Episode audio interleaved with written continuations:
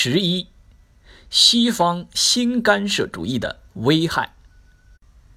西方国家在对利比亚等西亚北非国家的干预行动中，出现了一些新的特点，造成了严重的后果和极大的危害。西方新干涉主义违背并践踏了平等、和平共存的人类文明之。基本法则严重损害国际秩序，危害世界和平与发展，使西方国家自己噩梦缠身。如难民潮就给欧洲国家带来巨大冲击。